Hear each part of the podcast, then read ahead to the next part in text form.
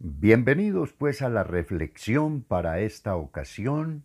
Ya estamos en el 2021.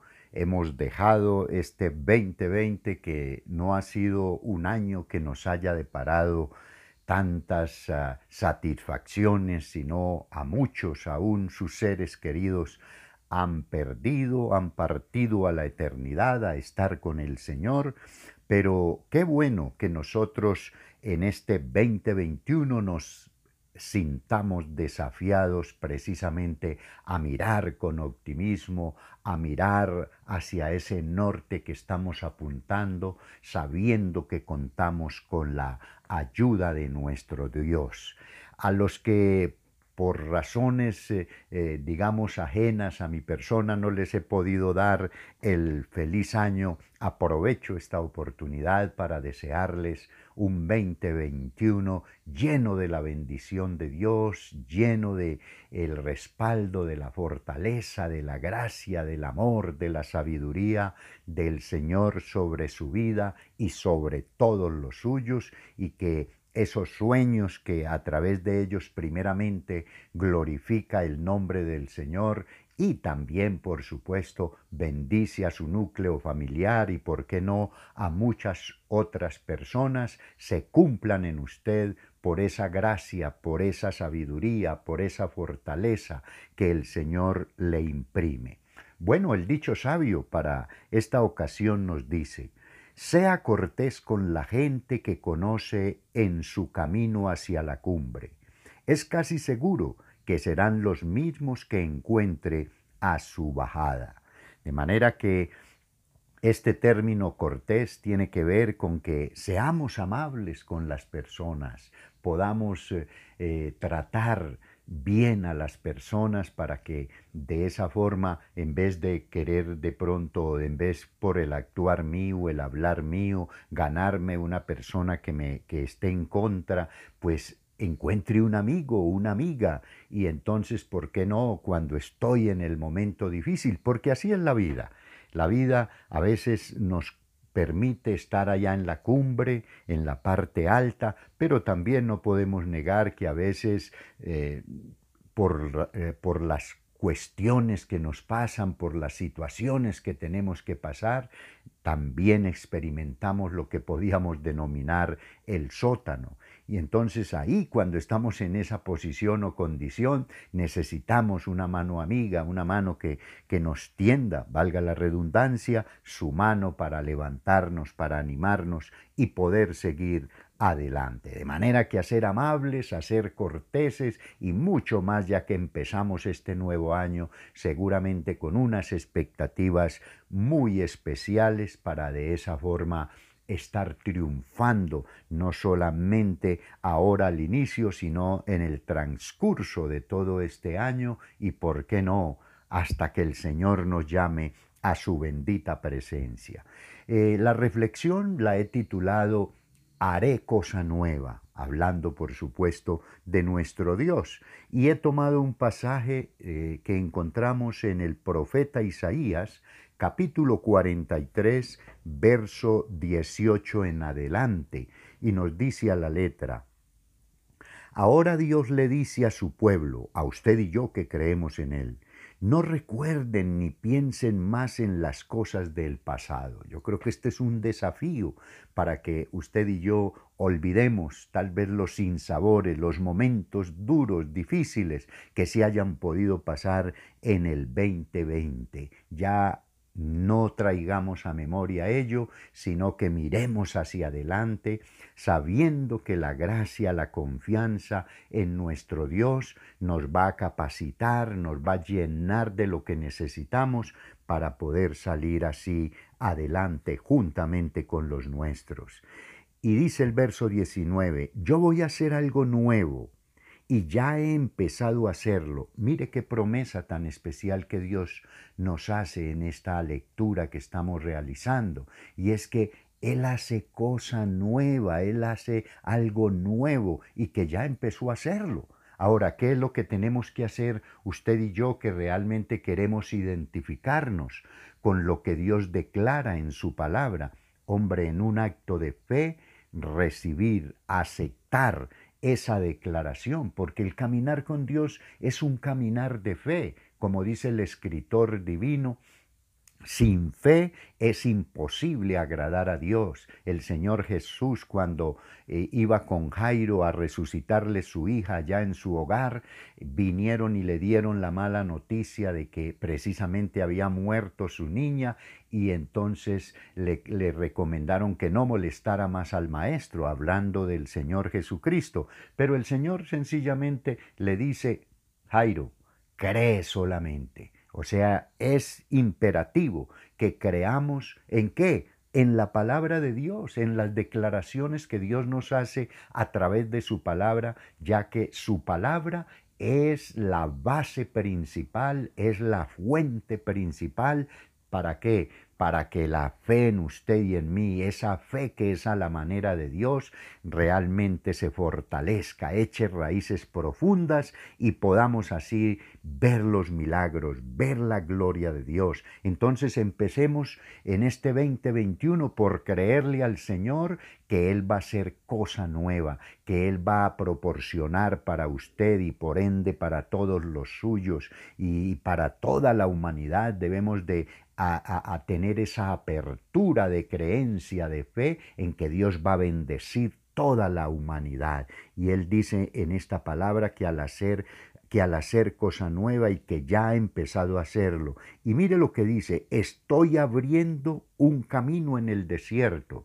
Por lo general en el desierto a causa de esos huracanes, de esos ventarrones, como también le solemos decir, eh, de especialmente de arena, el, el, el que ese, ese terreno queda todo cubierto de arena y no se ve claramente un camino. O sea que está uno como a tientas y mucho más si no es una persona diestra en caminar a través del desierto. Fácilmente se desorienta. ¿Por qué? Porque no hay un camino. Pero ¿qué dice el Señor? Ahí, porque ¿qué simboliza o significa desierto? Significa momento difícil, circunstancia adversa.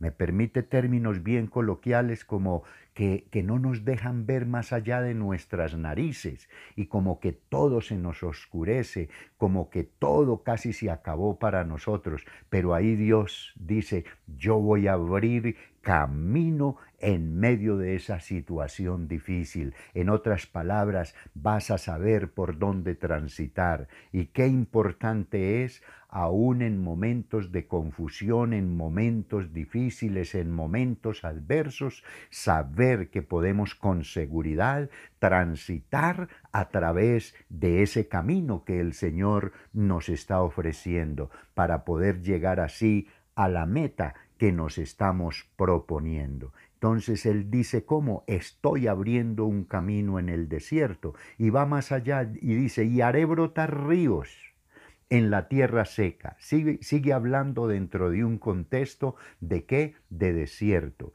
Eh, sabemos por lo que tal vez hemos leído, yo no he estado así en un desierto como decir en el Sahara, eh, eh, pero he escuchado decir que cuando se está muy de buenas, permítame hablarle en ese vocabulario que usted y yo nos entendemos, eh, eh, encontramos lo que se denomina un oasis, por ahí un, un, manantial, tal vez no muy grande, pequeño, pero que sirve para mitigar al menos la sed del momento y que, y que sí que necesitamos ese elemento agua, ya que los estudiosos de nuestra anatomía dicen que somos un 70, un 80% de ese líquido preciado y, a veces el hambre es como más llevadera, o sea, es más como fácil de soportar, pero una sed de esas bien ardientes, como también le llamamos, es muy difícil o casi imposible soportar. Pero ¿qué hace el Señor? En, esta, en este pasaje Él nos alienta diciendo, bueno, acaban de salir de este 2020 donde ha sido un desierto, donde aún muchos han perdido la orientación, la guianza y ahora voy a abrirles, como ya lo hemos observado, un camino en este 2021 y también voy a hacer brotar las bendiciones, voy a proporcionarles eso que no tuvieron en el 2020, se los voy a proporcionar para que así ustedes tengan por qué honrarme, tengan por qué glorificarme, porque me complazco, nos dice el Señor, en hacerles bien cada instante, cada momento. Y mire, pone un ejemplo hablando de animales. Dice, los chacales y los avestruces y todos los animales salvajes entonarán cantos en mi honor. Yo creo que esto es un desafío que el Señor nos hace a usted y a mí. Mire, si los animales en gratitud, ¿sí? Seguramente usted y yo no conocemos el vocabulario, la forma en que expresan esa alabanza, en que expresan ese reconocimiento, en que dan esa gratitud al Señor, pero el Señor que lo conoce todo y que Él mismo fue el creador de ellos, sabe cuándo le están alabando, cuando le están agradeciendo. Y, pero lo lindo es que deja esto en la escritura, en su palabra, en, en lo que conocemos como la Biblia, el libro de los libros por excelencia. ¿Para qué? Para que usted y yo aprendamos de los animales y, si el animal, como los chacales, los avestruces que menciona literalmente este pasaje, se disponen a glorificar el nombre del Señor, oiga, usted y yo, que somos hechos a la imagen y semejanza, porque de los animales no dice la Biblia que fueron hechos a la imagen y semejanza de Dios, pero de usted y de mí, sí dice la palabra de Dios, hagamos al hombre a nuestra imagen, a nuestra semejanza, así nos creó el Señor. Entonces, por supuesto, si los animales lo hacen, cuánto más usted y yo, que tenemos una, una inteligencia, que tenemos un libre albedrío con el cual podemos decir, Señor, esta obra que has hecho, yo no veo otra razón en ella sino el que quieres bendecirme, el que quieres favorecerme, el que quieres a través de ello mostrarme tu amor, mostrarme que estás, Señor, conmigo. Señor, te alabo, te glorifico, te doy gracias porque tú eres ese Dios que siempre está respaldándome, siempre estás ayudándome.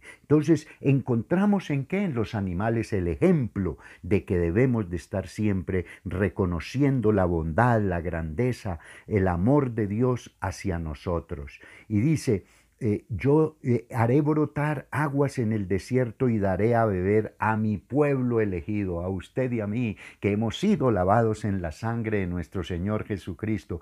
Ese es el propósito de Dios. Ahí nos lo aclara bien la palabra del Señor para que de esa forma usted y yo llenemos nuestro corazón de gratitud hacia este Dios de bondad.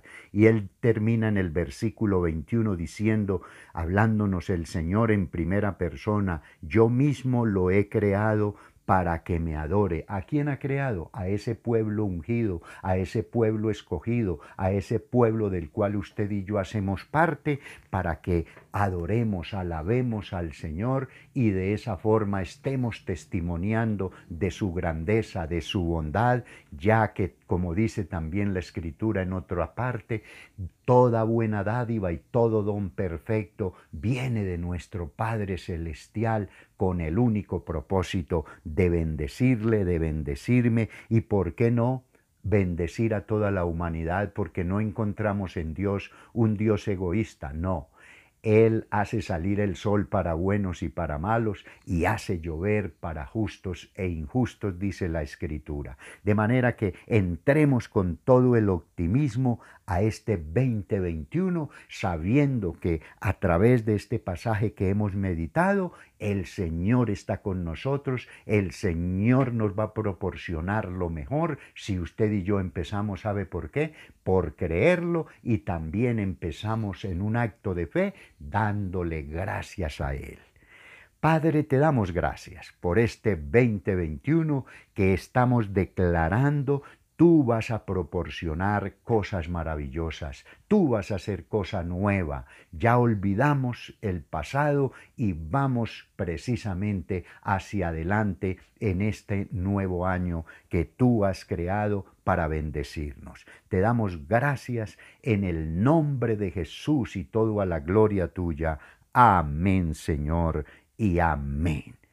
Me alegra mucho que haya escuchado esta reflexión y que la interiorice allá en lo profundo de su ser y termino diciéndole que la paz del Señor sea con usted ahora y siempre. Bendiciones mil.